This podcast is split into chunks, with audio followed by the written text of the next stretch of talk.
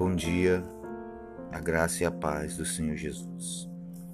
Eu queria fazer leitura da carta de Tiago, capítulo 1, versículo do 2 até o 4, que diz assim: Meus irmãos, tende por motivo de toda alegria o passardes por várias provações, sabendo que a provação da vossa fé, uma vez confirmada, produz perseverança Ora, a perseverança deve ter ação completa, para que sejais perfeitos, íntegros e nada deficientes.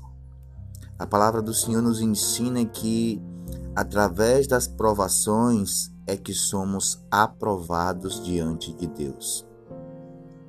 Não somente regozijar-se quando tudo vai bem, mas tenhamos um motivo de alegria mesmo no dia mau, sabendo que a provação da nossa fé produz perseverança. E essa perseverança é que tem a ação de agir na nossa vida, de não desistir, de seguir adiante e de olhar para o dia de amanhã como alguém que tem fé e espera no Senhor. A provação no primeiro instante pode ser árdua, pode ser difícil, mas logo após a aprovação vem a aprovação, pois o Deus de Israel sustenta a nossa fé. É nele que devemos confiar, é nele que devemos depositar toda a nossa esperança.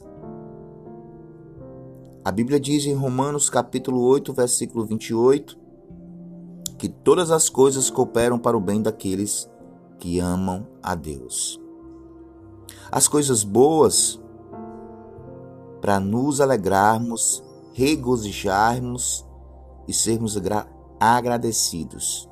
As coisas ruins para que possamos aprender, para que possamos aplicar o ensinamento na nossa vida e sermos amáveis, e sermos consolados e sermos gratos ao Senhor por tudo aquilo que Ele tem feito. Então, meu amado, minha amada, seja grato no dia de hoje, mesmo diante da tribulação, mesmo diante das provações, seja fiel até o fim ao Senhor, pois Ele é digno e Ele sabe o que é melhor para você, Ele sabe o que é melhor para nós. Então, persevere, lute, alegre-se na presença do Senhor, tenha perseverança e confie somente no autor e consumador da nossa fé. Deus abençoe e tenha um ótimo dia em nome de Jesus.